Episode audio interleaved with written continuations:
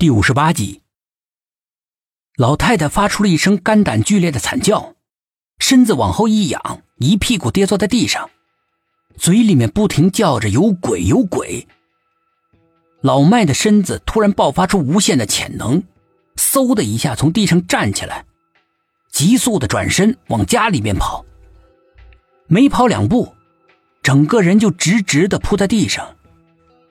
离他不远处的几个烧纸钱的老太太目睹了全部过程，吓得马上瘫软在地上，惊恐万状的大叫：“出事了！出事了！”一阵阵的惊叫撕裂了乌云翻滚的天空，被黑漆漆的夜色吞没。一阵阵阴风像一群不速之客一样突兀的刮了起来，地上一堆堆燃烧的纸钱的火光被吹得忽明忽暗的。映在那几个沟壑纵横的老脸上，显得狰狞恐怖。保安室的火势蔓延的非常快。虽然小区里面的几个男人扛了灭火器，对着大火不停的喷着干粉，但是收效甚微。大火就像传说中的三昧真火一样，越烧越烈，很快就吞噬了整个房间。火星里面传来了啪啪的声音。一个有经验的救火者急忙大叫：“快趴下！”所有的人立刻卧在地上。与此同时，整个保安室像被人投了一颗炸弹一样，一声轰响过后，房顶被气浪掀到半空里，又重重的落了下来，砸起了满地的灰尘，呛得人忍不住咳嗽个不停。保安室的玻璃幕墙也被气浪震成无数块碎片。像一把把的利刃飞了出去。好在大家全都俯卧在地上，即使是有那么几块玻璃渣碰巧落在身上，也是强弩之末，造不成伤害。等爆炸完全平息了之后，卧在地上的人们这才小心翼翼的抬起头，仔细的观察，确定没有危险之后，这才纷纷的从地上爬了起来，互相关切的询问好不好。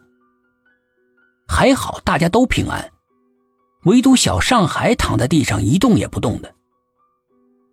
刘保安还有齐保安心里面顿时感到不妙，慌慌张张的连滚带爬的跑到他身边。他的脸朝下，也看不清楚究竟他好不好，受伤没受伤。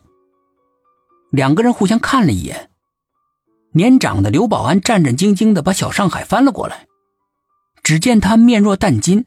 牙关紧闭着，看那个样子是不行了。两个保安一时感到兔死狐悲，忍不住抱着他的尸体大声的呼唤。小上海这个时候猛地睁开眼，定定的看着他们。两个保安一看诈尸了，吓得赶忙松了手，发出了一声怪叫，连滚带爬的跑远了，站住脚，惊魂未定的盯着小上海。小上海的后脑撞在地上，咚的一声闷响，忍不住哎呦一声。你你你是是人是鬼啊？当当然是人了，哎，疼死我了！两个人一听，这才小心翼翼的靠近了些。那你为什么躺在地上一动也不动的？想吓吓你们嘛。小上海站起来之后，调皮的说。刘保安和齐保安一听，总算是放下心来。傻小子，今天是七月十三，开不得这样玩笑的啊！刘保安严肃的说。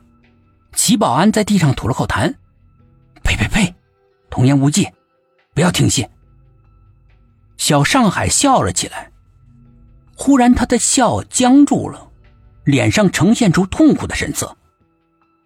小上海，还开玩笑？刘保安有些生气了，今天本来就发生了太多的事儿了，小上海还这样不懂事儿，他的心里面自然很烦。但是小上海仍旧是一言不发的，突然向前扑倒在地上，浑身抽搐了起来。齐保安不耐烦的用脚踢踢他：“哎哎哎，别疯了，起来起来，把这里收拾一下。”小上海没反应。齐保安刚准备再给他几脚，突然觉得不太对劲，在他的身边蹲了下来，仔细的看了看，立刻惊恐的大叫了起来。